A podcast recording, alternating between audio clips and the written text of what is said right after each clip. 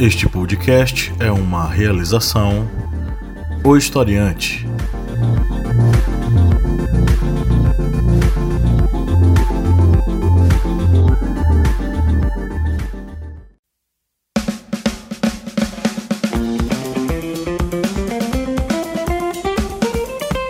Arretadas. Vozes femininas sobre assuntos sociais.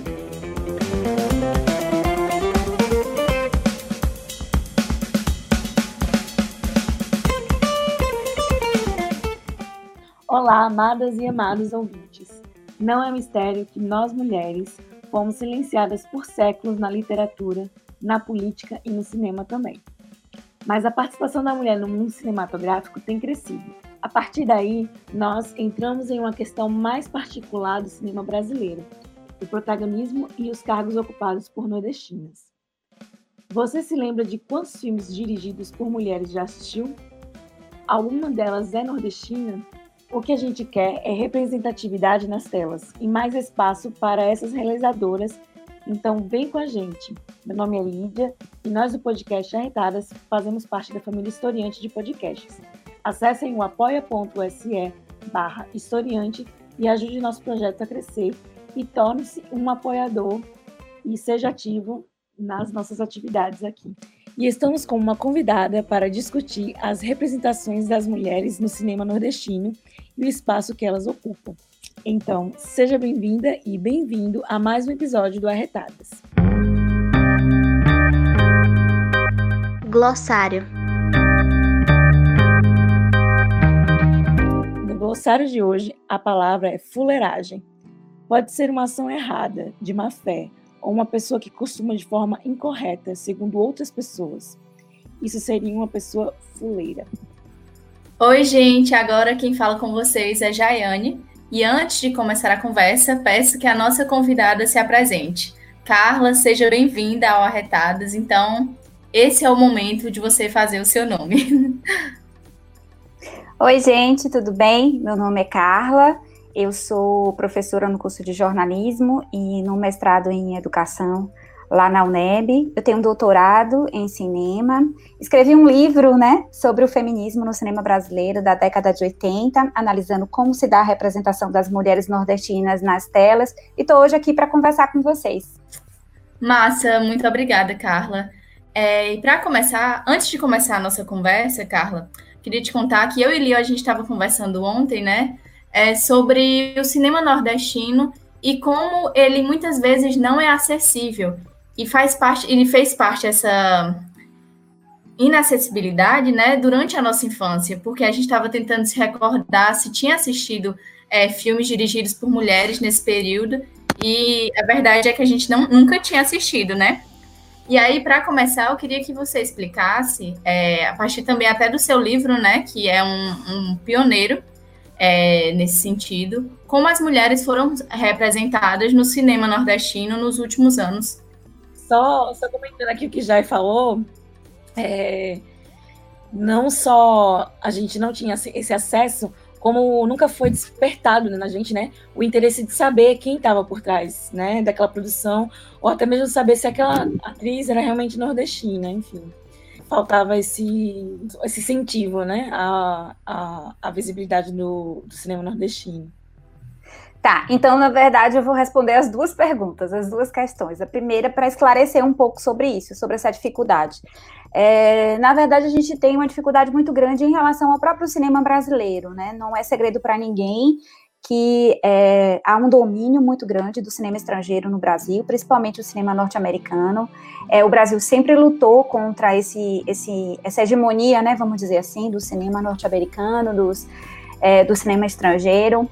E existia um tempo no Brasil que a gente tinha chamadas cotas de telas, né, o que possibilitava que alguns filmes brasileiros fossem exibidos nas salas de cinema. Mas de uns tempos para cá, é, essas cotas de, de, de, cinema de tela não existem mais, né?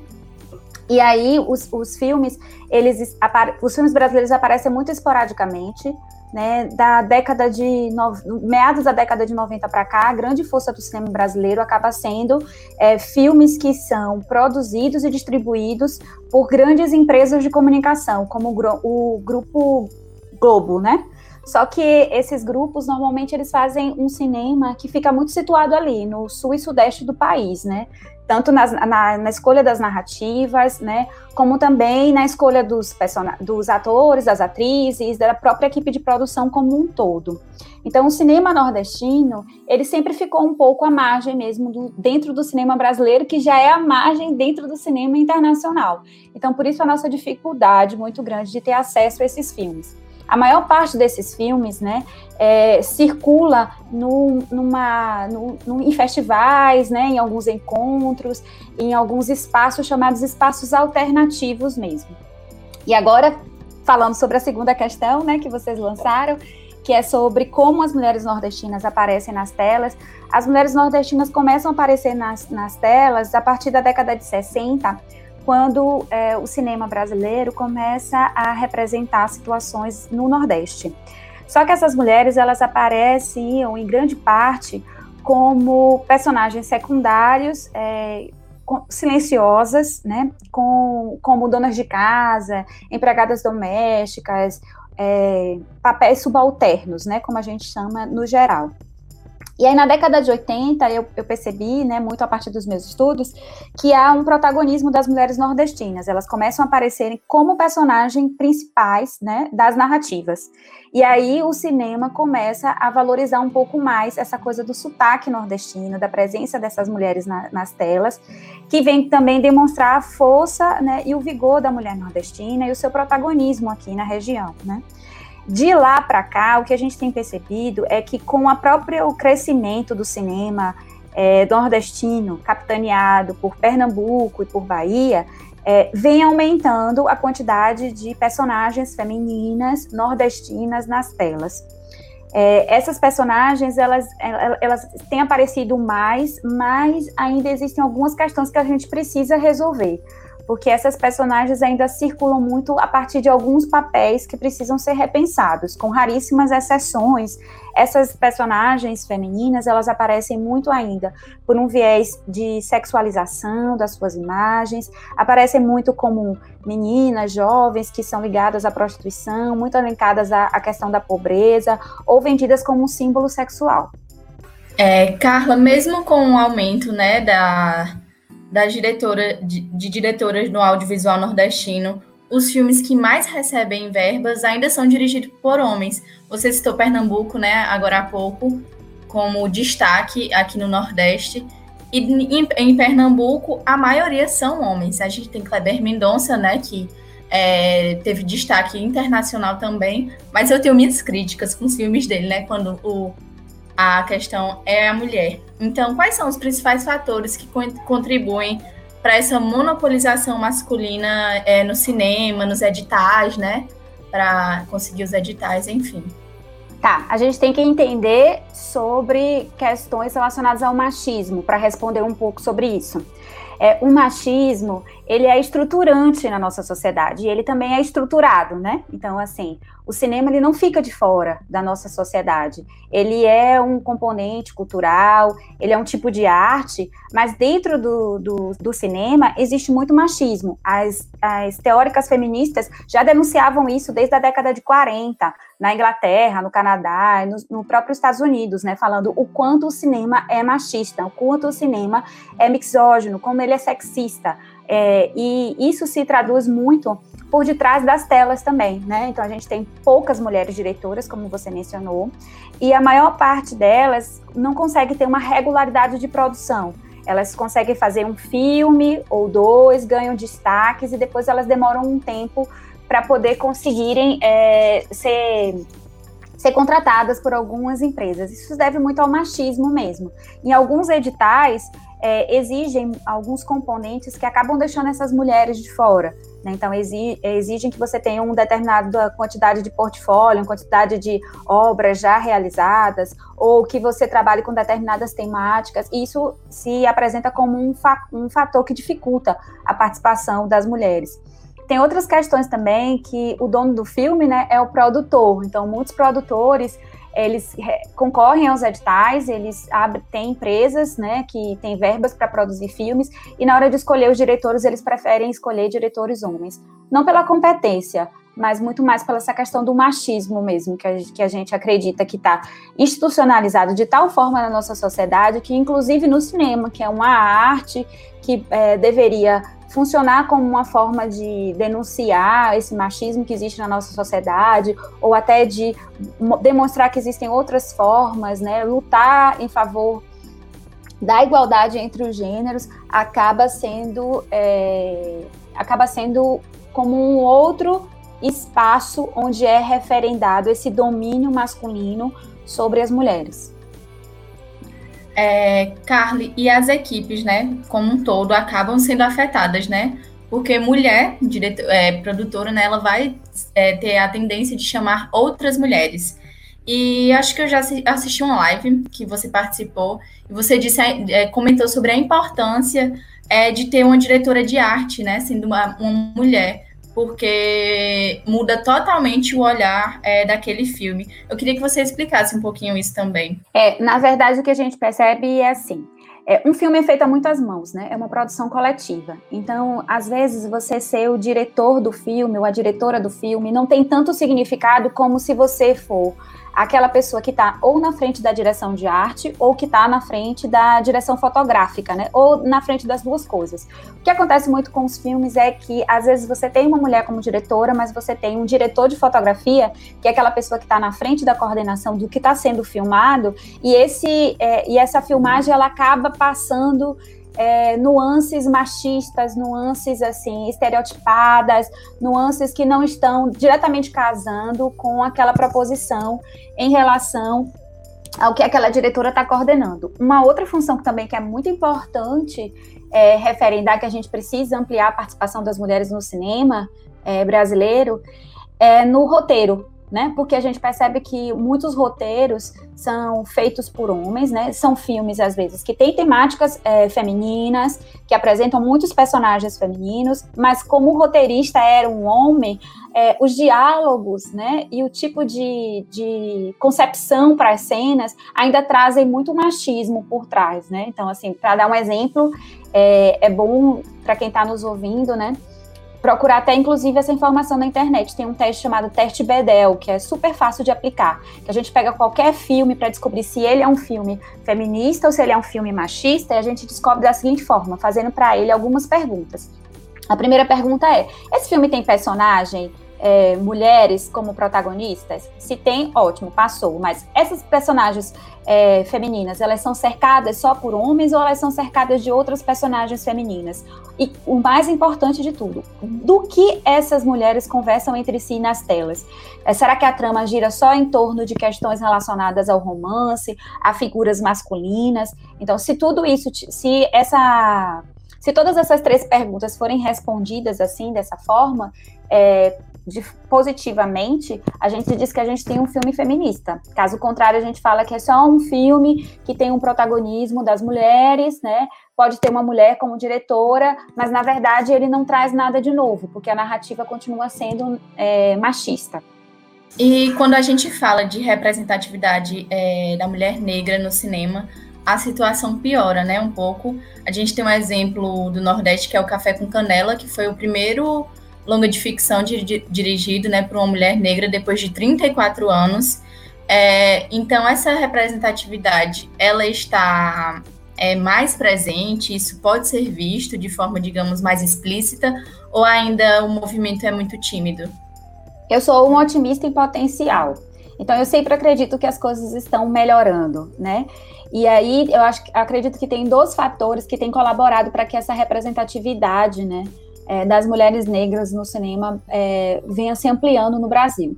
A primeira é a democratização mesmo do acesso a universidades que, de cinema no Brasil. A gente percebia que antes no Brasil havia é, poucas universidades de cinemas e muitas delas eram concentradas ali no eixo sul e sudeste. E aí, com, com o governo é, Lula, o governo Dilma para cá, houve um crescimento é, das universidades por todo o país, principalmente no Nordeste, e apareceram novas oportunidades de cursos, né? é, de cinema em outros espaços que não capitais, por exemplo, né? Então, citando o próprio Café com Canela, a diretora fez o curso em Cachoeira, né? Em uma universidade pública, gratuita, de qualidade, que está no interior da Bahia, né? Numa cidade no interior da Bahia. Então, isso é uma, uma possibilidade muito grande, isso é uma característica que tem ajudado é, muito na representatividade das, das mulheres negras no cinema, né? E a segunda questão que eu acho que tem colaborado muito são os coletivos, né? Então, é, a gente tem percebido que tem surgido muitos coletivos de mulheres negras, e esses coletivos têm se apropriado da linguagem audiovisual, é, têm pensado sobre essa questão da representatividade e vem elaborando coisas sobre isso, né? A gente ainda não tem grandes é, longas de ficção feitos por essas mulheres negras, esses coletivos, mas a gente está percebendo um crescimento delas muito grande no cinema documental. Então a gente tem vários curtas e documentários que já trazem essa representatividade tão necessária das mulheres negras no cinema brasileiro. Inclusive esses coletivos são bastante organizados, né? É, tem a cineasta Viviane Ferreira, que é da Bahia também, que ela é, acho que é uma das diretoras de um coletivo também de cineastas é, negro. É realmente bastante organizado e engajado. A gente é, citou, né, na, durante a conversa, que Pernambuco, né, ele é destaque no Nordeste, mas além de Pernambuco, também existem outros estados que estão é, conseguindo é, avançar é, nas políticas públicas e as mulheres, por consequência, ter mais estabilidade no cinema. Então, você pode identificar, consegue identificar, Carla, quais são esses estados? Como eu me centro muito, né, em relação aos estudos aqui é, no Nordeste, é, eu só tenho percebido muito isso em relação ao cinema de Pernambuco, né, e aqui da Bahia mesmo, né. Eu acredito que Cachoeira tem se constituído como um polo bem interessante de produção. É, muita gente legal está saindo de lá, muitas meninas estão se preparando estão assumindo postos e, e têm feito trabalhos belíssimos. É, tem um grupo também de, de meninas em Salvador que estão à frente de coletivos de mulheres negras e de mulheres feministas também, que têm produzido de forma alternativa e têm utilizado o YouTube aí como um espaço para estar tá colocando as suas obras, enquanto ainda não é possível que elas estejam nas telas de cinema. É, pegando o gancho né, dos coletivos, é, dos pequenos coletivos de cinema, com a pandemia, né, com certeza eles foram é, mais afetados, até porque não possuem tanta verba, enfim, para se manter por meses. É, então, quais são as alternativas, Carla, que esses coletivos é, têm disponíveis é, para conseguir se manter aí na ativa ainda, durante esse período que a gente está enfrentando? É, a maior parte desses coletivos, na verdade, já estavam sendo sucateados há uns quatro, cinco anos para cá, né? Desde o fim do governo da presidenta Dilma, é, que a gente tem percebido que a, a, cultura, de uma forma geral, ela perdeu espaço na nossa sociedade, perdeu financiamento. A gente sabe que cinema é, é algo muito caro. O cinema brasileiro sempre é, sobreviveu de subsídios do governo. E aí vários, vários desses instrumentos, né, públicos, eles vêm sendo sucateados de lá para cá. Então, essa questão aí da pandemia só fez agravar a situação, né? Então, o cinema brasileiro, esse cinema produzido por esses coletivos, ele já estava aí amargando, vamos dizer assim, um tratamento médico, né? Então, com a Covid agora, eles só foram meio que entubados, né? E aí, no momento, a, a grande saída tem sido as vaquinhas mesmo, né? Então, as, é, as meninas têm feito muita vaquinha é, pela internet, contando com a colaboração das pessoas. É, mas eu também senti que deu uma desanimada. Alguns, alguns coletivos deram um tempo, estão redimensionando. Porque a gente tem que entender que essa questão da Covid também mexeu muito é, psicologicamente, né? Com, com as pessoas em geral, mas especialmente com aquelas pessoas que já vivem à margem da sociedade porque mais do que nunca a gente percebe o quanto é desigual é a sociedade brasileira e o quanto é, um vírus é, pode mostrar os abismos que existem na nossa sociedade, né? E nesses abismos a gente sabe que as mulheres negras estão lá embaixo, elas são as mais prejudicadas. E aí por isso mesmo elas estão mais é, mas é afetadas psicologicamente mesmo. E muitas dessas mulheres, não só na área de cinema, mas em outras áreas, elas vêm é, demonstrando através das redes sociais que elas estão desgastadas emocionalmente e que elas estão tendo que dar um tempo é, naquilo que elas estavam produzindo para para oxigenar mesmo a cabeça, porque a arte exige um estado emocional que a Covid, infelizmente, nesse momento não está colaborando conosco. Fora a falta de, de reconhecimento também, né? Nesse momento, os artistas eles ficaram é, um pouco abandonados, né? Embora a gente tenha consumido tanto entretenimento, esses artistas mais comerciais, né, acabaram se aproveitando desse momento, em vez de se unirem, né, e dar visibilidade a, aos pequenos artistas, eles acabaram dominando, né, esse espaço da internet, enfim. Os artistas que têm menos visibilidade, né, acabou perdendo ainda mais é, o pouco espaço que já tinha. Eu acho que também isso influencia bastante, né? Sim, sim, sim, com certeza, Lil, porque acaba que se você não tem, você não tem o dinheiro necessário para investir em determinadas é, produções, nesse tempo agora ainda fica pior, né? E a gente percebe que os grandes artistas estão pouco se, é, se preocupando com os pequenos, né? E o governo brasileiro a gente nem comenta, né? Desde o início da pandemia que a gente está aguardando aí é, que o governo repasse os, os recursos necessários para para atender né, a, essa, a essa parte do, da sociedade brasileira, a parte da cultura como um todo. E muito pelo contrário, o que a gente percebe é que o governo está se aproveitando disso para sucatear ainda mais a área da cultura, né? Então, eles não aprovaram essas. não aprovaram a, a passagem desses recursos, tecem várias críticas, é, acabaram com qualquer possibilidade que existia dentro de algum órgão público para que as coisas fossem realizadas.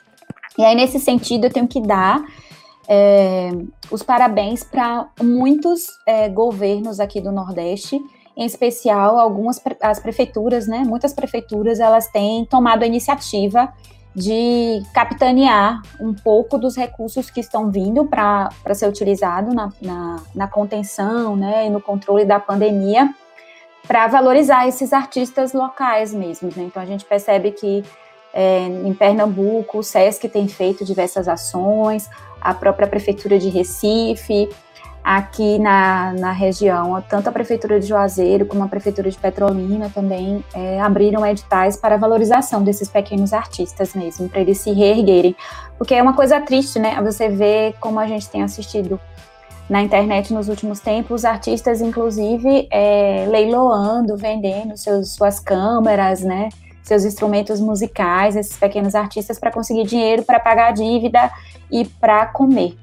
Inclusive, é, Carla, como você enxerga o movimento né, cinematográfico no Vale do São Francisco? Ele tem avançado nesses últimos anos? Tem surgido aí novos cineastas, produtores? Então, eu tenho percebido. Aqui, aqui o Vale tem uma história interessante em relação ao cinema, né? É, não sei se vocês sabem, mas na década de 60, muitos filmes brasileiros foram rodados aqui, como Vidas Secas, né? O próprio Deus e o Diabo na Terra do Sol, e o Dragão da Maldade contra o Santo Guerreiro. E houve uma efervescência muito grande na região naquela época, na década de 60, por influência do cinema novo, que se via aqui a região do Vale como uma nova Califórnia, né? Como uma nova Los Angeles, como uma possibilidade de ascender no cenário nacional é, como um espaço de produção audiovisual de qualidade. Mas aí o que a gente percebeu é que essas produções acabavam vindo para cá, elas aconteciam, depois esses artistas iam embora e não havia um fomento à produção local.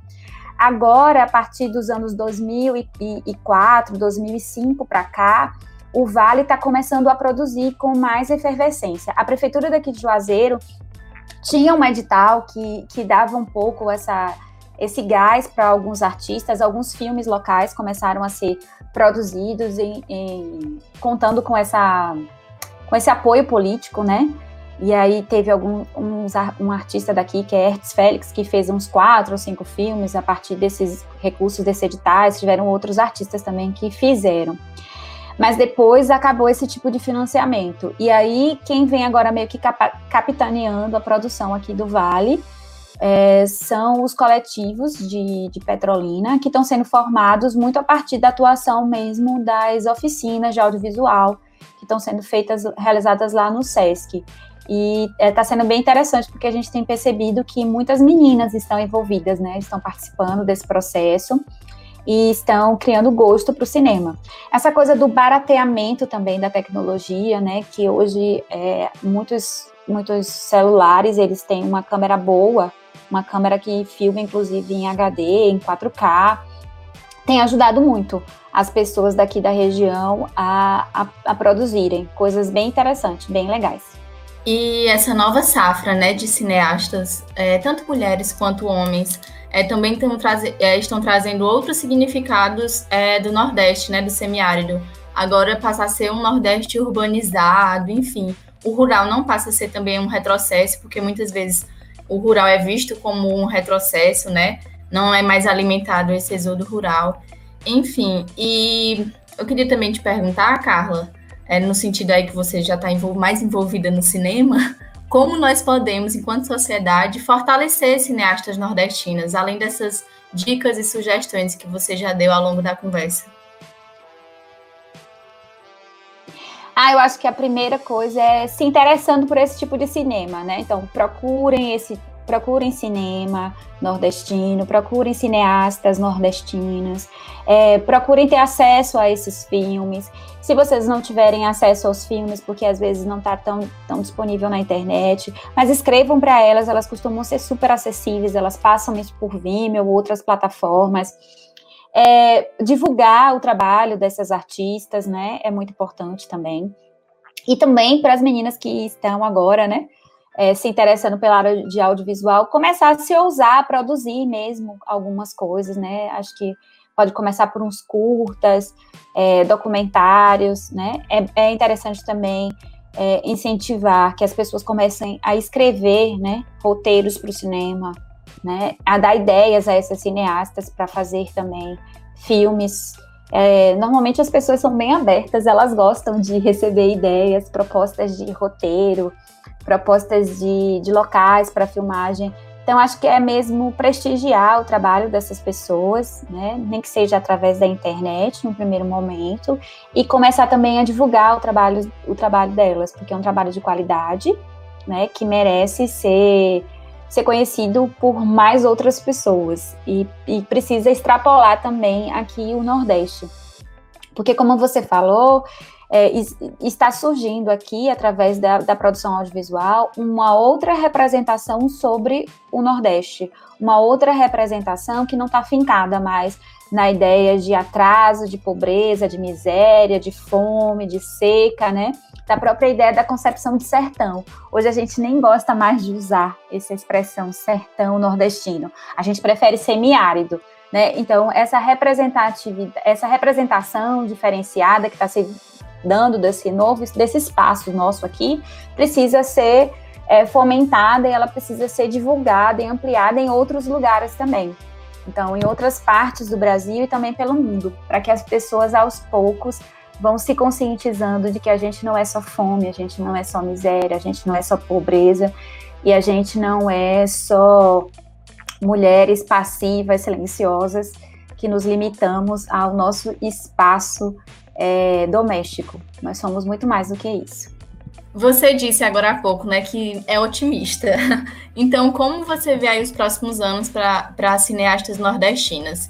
E se você tem a esperança de que nós vamos ver é, na TV aberta filmes dirigidos por nordestinas, porque já existe né, nas plataformas de streaming, mas nem todo mundo tem acesso.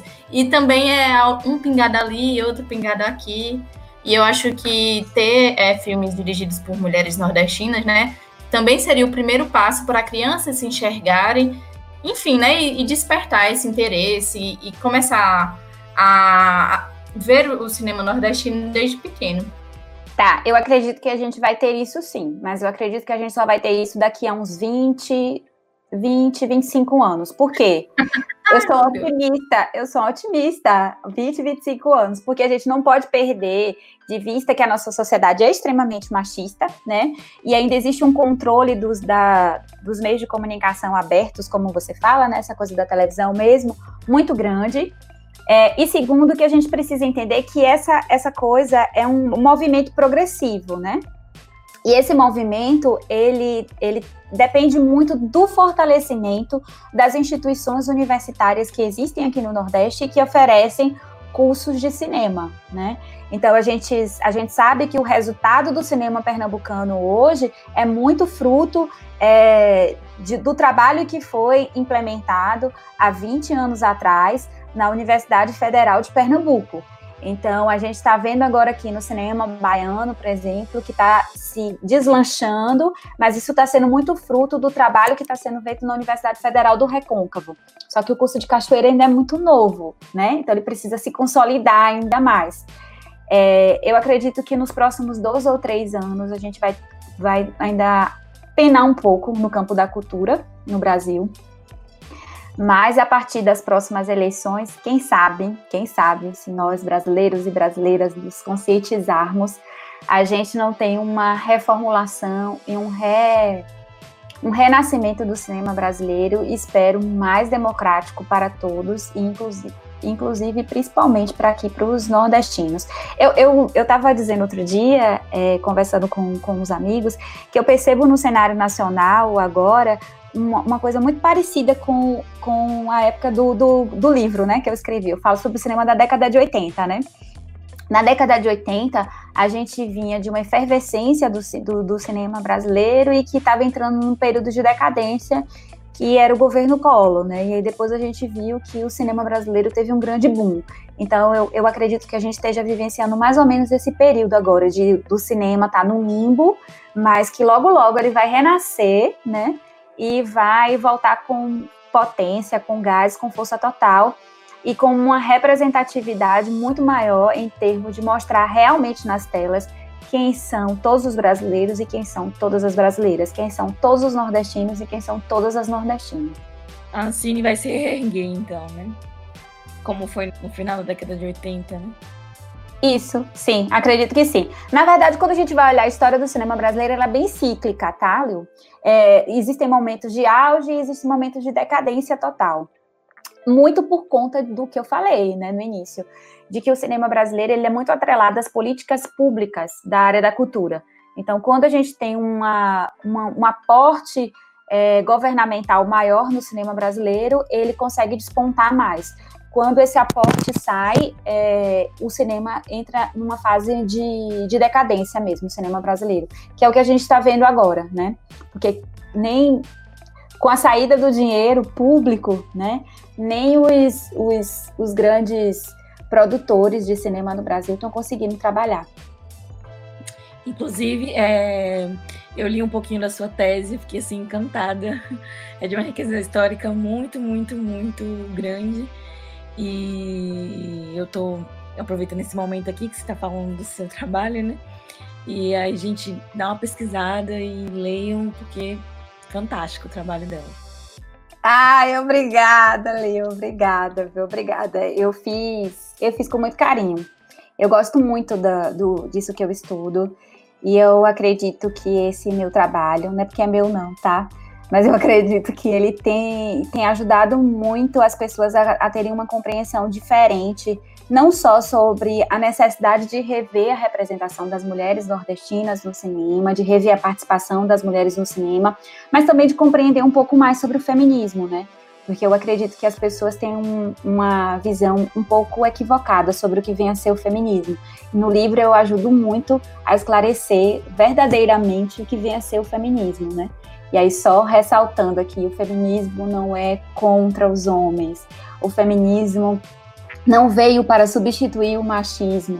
O feminismo vem e precisa e ainda está lutando para reivindicar igualdade, não só de gênero na nossa sociedade, mas igualdade também de raça, igualdade de classes sociais, né?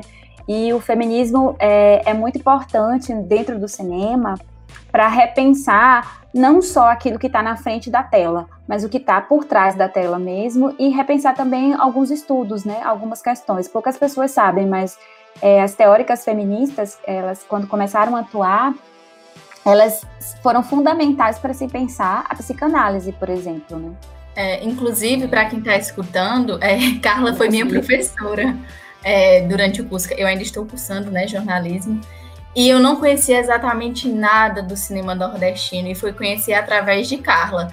E tem outra pesquisadora que eu me lembro, né, que Carla citava sempre durante a aula, que é Carla Holanda. Então, Carla, além do seu livro e do dela, que também é sobre cinema nordestino, existem outras pesquisadoras que conseguiam que conseguiram fazer um compilado, enfim, de informações, estudos sobre o cinema nordestino? Então, é, uma das coisas que me, me motivaram muito a, a fazer, a transformar a minha tese em, em livro, é que na época que eu estava fazendo o doutorado, né, é, só existiam dois livros que falavam no Brasil inteiro sobre representação das mulheres no cinema, e não tinha nada sobre as mulheres nordestinas no cinema, né, só tinham dois, dois livros. E aí eu tenho percebido que nos últimos anos, essa parte, é, tanto eu como Carla Holanda, a gente tem se esforçado um pouco sobre isso. É, na verdade, tem alguns outros, alguns outros é, livros que eles juntam, né, alguns artigos de algumas pessoas, assim, que, que falam um pouco sobre a representação das mulheres no cinema. Mas é, livros e pessoas que se dedicam no Brasil ultimamente a fazer esse tipo de trabalho, só eu e, e Carla Holanda mesmo. Ela, inclusive, agora lançou recente um outro livro em que ela traz um pouco falando sobre isso, sobre a necessidade da gente repensar a representação é, das mulheres no cinema é, brasileiro como um todo. E queria até fazer a propaganda dela, né? Carla, é, é além de escritora, né, de pesquisadora, ela também foi, é diretora. Ela fez um documentário chamado Kátia, muito legal, que é um filme piauiense. Carla, onde é que a gente acha teu livro e da, da Carolina também? Né? Ah, tá. Eu, o meu livro, as pessoas podem fazer contato comigo pela minha rede social ou pode procurar na editora UNEB. E eu soube também que ele está no Cabeceira, né, que é um aplicativo. O da Carla Holanda também pode ser comprado pela própria editora, que o dela, os dela são pela editora Papyrus, né? Ou pode fazer contato com ela e também também tá lá no aplicativo do Cabeceira. Joia. Eu fiquei bem curiosa. Porque, como eu falei, né, eu li um pouco da sua tese e eu achei fantástico e eu gostaria de ler mais sobre, né? Então, obrigada. Ah, obrigada a vocês. É, gente, então estamos chegando ao fim da nossa conversa.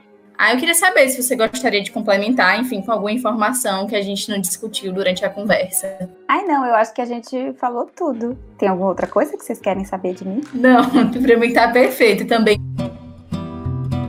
Eu vi no Twitter. Eu vi no Twitter. Liu, você quer começar? O que você viu aí nas redes esses dias? Bom, gente, eu pesquisando, né, nas redes sociais, especialmente no Twitter, conteúdo sobre mulheres no cinema e eu encontrei um perfil que é arroba mulheres no cinema, né? Olha só que fantástico. E aí ele, elas fazem postagens, né, sobre filmes e produções e diretoras mulheres, é, não, não só nordestinas, né? Mas elas divulgaram esses dias atrás aí, é, agora em junho, que o Sesc SP, né, ele está com o Sesc Digital e é um cinema, que é o Em Casa com o Sesc. Ah, inclusive, eles estão divulgando a hashtag Em Casa com o Sesc. E lá você vê filmes online gratuitamente, né? E, e eu achei, né, uma diretora mulher. Eu gostei bastante. É, fui atrás, né, para saber quem é a Paula Gomes. E tem um filme dela lá, também tem filme do Cleber Mendonça, né? Do Aquários. Quem quiser assistir, né? Não, não, não teve acesso ainda. Tá lá no Sesc Digital. O filme é da Paula Gomes. O nome do filme é Jonas e o Circo Sem Lona. Dá uma conferida lá. A Paula Gomes é baiana e a história dele se passa na Bahia. Então foi isso que eu achei no, ah, eu já... no Twitter. Eu já vi esse filme, é lindo. É um documentário é. que conta a história não vou dar spoiler, prometo, mas é um documentário que conta a história de um menino né, lá de, de, de, Salvador, de um bairro periférico, Isso. que o sonho dele é ter um circo. Isso. E aí ele constrói, através de um aluno, um circo no quintal da casa dele. E aí o filme mostra como ele com os amigos brincam no quintal, né, de fazer arte. É muito bonito, é muito poético, é muito legal esse filme, muito bonito. Foi isso que eu vi no Twitter, assim, né, o Sesc Digital, e aí eu achei essa diretora nordestina, então foi um achado muito bom. Massa, massa, eu não, conhe não conhecia, vou procurar também. Carla encontrou algo? Então, eu não vi no Twitter, mas eu vi nas redes sociais algo que me deixou bem triste, que é a, a, a escritora J.K. Rowling, não sei se vocês conhecem, que é a, é a que escreveu toda a linha do Harry Potter, né? Que é uma, uma pessoa que tem projeção internacional e que já teve vários livros dela, não só a saga do Harry Potter, mas outros livros é, que viraram cinema, né? Viraram filmes. Ela fez uma de, umas declarações super homofóbicas, contra as mulheres e os homens trans, né, essa semana. E isso é, isso é muito triste, né, ela, ela falando de que é, seria antibiológico, de que o feminismo não existe, de que não se deve reconhecer mulheres e homens trans e que é, permitir que homens e mulheres trans façam essa cirurgia, né, de mudança de sexo é uma mutilação. Aí foi bem triste. Foi bem triste ler isso nas redes sociais, gente. Ah, eu vi isso também. Eu fiquei em choque. Não, não sabia desse histórico dela. Foi um horror mesmo. E teve muita repercussão, meu Deus. Bom, minha gente, o que eu vi no Twitter foi algo ligado à comédia, né? Foi, enfim, foi trágico, mas é, fazer o quê? Vai ter que rir da situação. É, foi no Twitter da arroba devassa, mas é com TH, T-H-E Vassa. Enfim, ela publicou é, o vídeo e uma foto de uma comerciante é, de Petrolina que fez um vídeo é, durante a, o comércio foi reaberto, né, em Petrolina durante a, a pandemia. E esse comerciante fez um vídeo é, com mais de. Provavelmente tem mais de 60 pessoas na loja. Enfim, debochando de todo mundo, dizendo que a loja foi um sucesso e que vai dar, vai dar tudo certo, enfim. É, ela lançou esse, esse vídeo nas redes sociais, óbvio que ela foi denunciada. Um dia depois, a loja foi interditada. Enfim, é bem engraçado. Aí o pessoal do Twitter usou é algo, enfim, que tá modinha lá agora, que é início de um sonho e a foto da loja interditada, que é deu tudo certo. Então, comerciantes, por favor, não sigam esse é, o exemplo dessa comerciante de Juazeiro, que inclusive ela é de Juazeiro, não de Petrolina, só que ela tem duas lojas, uma em Petrolina e uma em Juazeiro. Mas não tem mais nesse momento porque está interditada. Mas enfim, morri de rir com um vídeo muito engraçado. E foi isso que eu vi no Twitter. Você passa ou não passa esse pano? Carla, hoje para quem você vai passar ou não passar esse pano? Ah, eu não passo pano para o ministro da Educação, porque ele tem feito coisas muito horrorosas ultimamente. E acho que está na hora de a gente começar a cobrar do governo brasileiro que ele se retire, né? A gente não, não, não, precisar mais se dar com o inconveniente de ver um ministro da Educação dando um exemplo de deseducação, aparecendo em uma série de manifestações, né? Manifestações, inclusive, de cunho fascistas e ainda não usando máscara, para não ajudar nesse momento que a gente precisa tanto de educação. É, voltada para a saúde, né, das pessoas se conscientizarem da importância de usar máscaras em lugares públicos, nas ruas, por conta da proliferação da Covid-19. Eu não passo pano para esse tipo de atitude. Mas, realmente, acho que ele não tem jeito, não. E Liu, para quem você vai passar ou não o pano hoje? Bom, a minha passada de não pano é bem óbvia. É, eu acho que ninguém passa pano para ela, mas apenas para explicar porque algumas pessoas acham que as mulheres elas têm que se defender, as mulheres têm que estar juntas, né? Enfim, é, eu concordo, mas a gente não desaprova as pessoas é, pelo gênero, né? É, no caso, a Sarah Winter, eu não passo pano para ela porque ela é mulher, gente. Assim como eu não passo pano para Damaris Alves porque ela é mulher. É, porque elas são pessoas fascistas. Então, assim, é, não tem que passar pano só porque elas são mulheres. É, e justamente porque elas vão de encontro com a ideia feminista. E elas vão de encontro realmente com essa ideia. Elas são um empecilho, né, para que todas as mulheres sigam juntas lutando pela igualdade. Enfim, é uma passada de pano bem óbvia, né? Mas para deixar claro que algumas pessoas, muitos homens, inclusive, é, questionam, né? Porque as mulheres não não se apoiam nesse caso e em outros casos, como o do Maris Alves.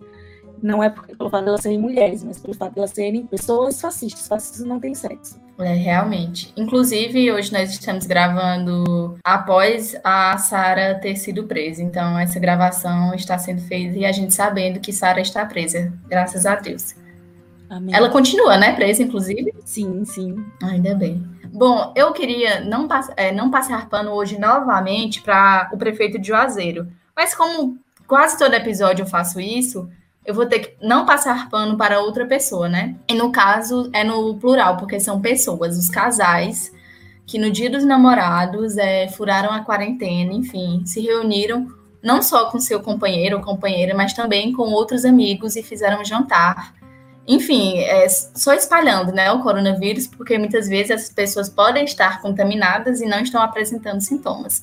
E, consequentemente, é, infectar ou vão infectar outras pessoas. Então, não passo pano para os casais que, por pura irresponsabilidade e egoísmo, furaram a quarentena. É isto. Ô, Jai, aproveitando que você não está passando esse pano, eu queria reforçar que eu fiquei assustada quando eu vi nas redes sociais as fotos de filas nos motéis que tiveram aqui da região, né? Meu Deus! É, foi muito assustador ver essas fotos, os motéis daqui da região, tanto de Juazeiro como de Petrolina, com filas de carro, né? Então eu fiquei me questionando em que tipo de mundo que a gente estava vivendo, que as pessoas é, vendo tudo que a gente está assistindo, todo o sofrimento de, de, milhares de pessoas que estão contaminadas. A gente já está quase em um milhão de brasileiros contaminados com Covid. A gente já passou de 40 mil mortos, né? E as pessoas ainda saindo de casa para ir para motel em plena quarentena. Não tem como passar pano nisso também, não, viu? Tem não, de jeito nenhum. Inclusive, é, fique com seu namorado à distância e assista a matéria do Profissão Repórter que é um horror completo, realmente, mas mostra que não tem jeito, minha gente. Vai se reunir comigo, enfim, com o namoradinho, vai dar nisso. É morte. Indicação.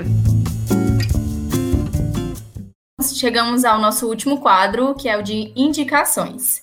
É, Carla, então, o que você vai indicar hoje para os nossos ouvintes?